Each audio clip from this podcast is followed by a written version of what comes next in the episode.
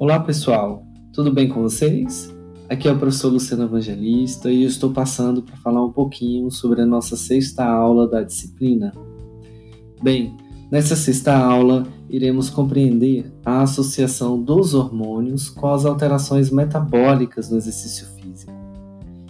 Com esse podcast, espero mais uma vez contribuir para o melhor aproveitamento desse conteúdo e antecipar parte daquilo que discutiremos de forma mais aprofundada durante o encontro na aula. Ressalto que essa aula tem relação direta com as anteriores e vem fundamentar tudo aquilo que já estudamos até aqui.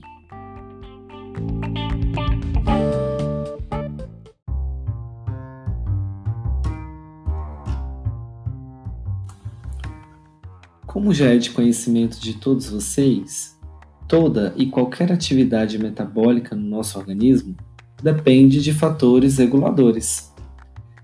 Dentre os fatores reguladores mais importantes, nós temos o sistema nervoso e os hormônios. Os hormônios, de uma maneira geral, representam, juntamente com o sistema nervoso, uma forma integrada e coordenada de manter as funções metabólicas e fisiológicas dentro de um padrão adequado.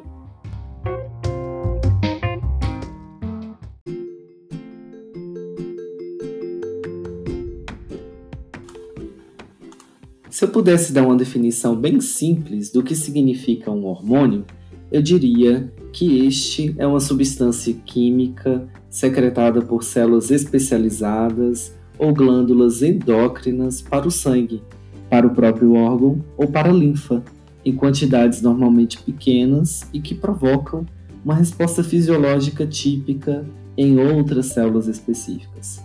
Os hormônios são tidos como reguladores fisiológicos e, portanto, aceleram ou diminuem a velocidade de reações e as funções biológicas que acontecem no organismo.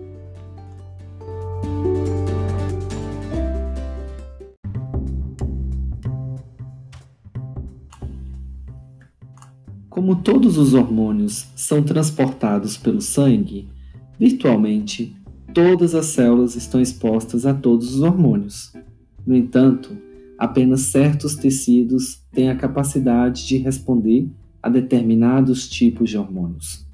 São os receptores hormonais, que são moléculas específicas localizados dentro de cada célula ou nas membranas citoplasmáticas que lhes dão a capacidade de reconhecer cada hormônio e, a partir daí, iniciar uma resposta.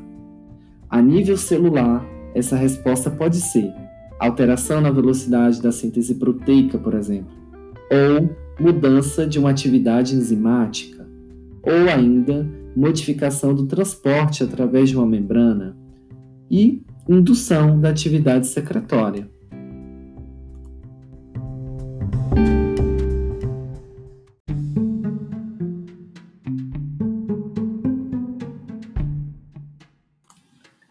Lembrem-se que os hormônios podem atuar no organismo de forma antagônica ou de forma cooperativa. A insulina e o glucagon são exemplos de hormônios que agem de maneira antagônica. A insulina é estimulada toda vez que temos um aumento do nível de glicose no sangue. Por outro lado, o glucagon é estimulado com a redução desse nível de glicose. A conjugação entre esses dois hormônios em diferentes momentos faz com que a gente consiga alcançar a homeostase da glicose. Vale destacar que outros hormônios, além do glucagon, exercem efeitos contrarregulatórios da ação da insulina, como exemplos o GH, o cortisol e as catecolaminas, ambos liberados em quantidades aumentadas, por exemplo, com exercício físico.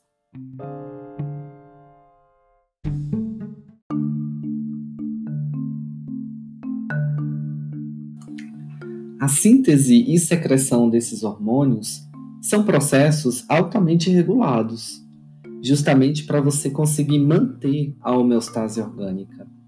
Imagine o exercício físico como um grande exemplo de integração metabólica.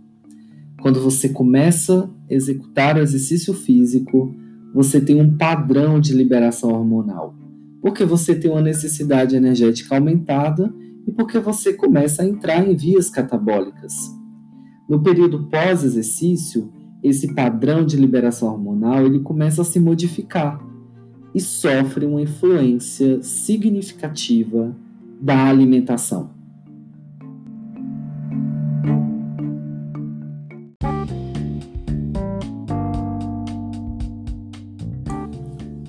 Bem, pessoal, de posse desse conteúdo da pré-aula, espero que consigam se familiarizar com o tema para desenvolvermos uma ótima aula.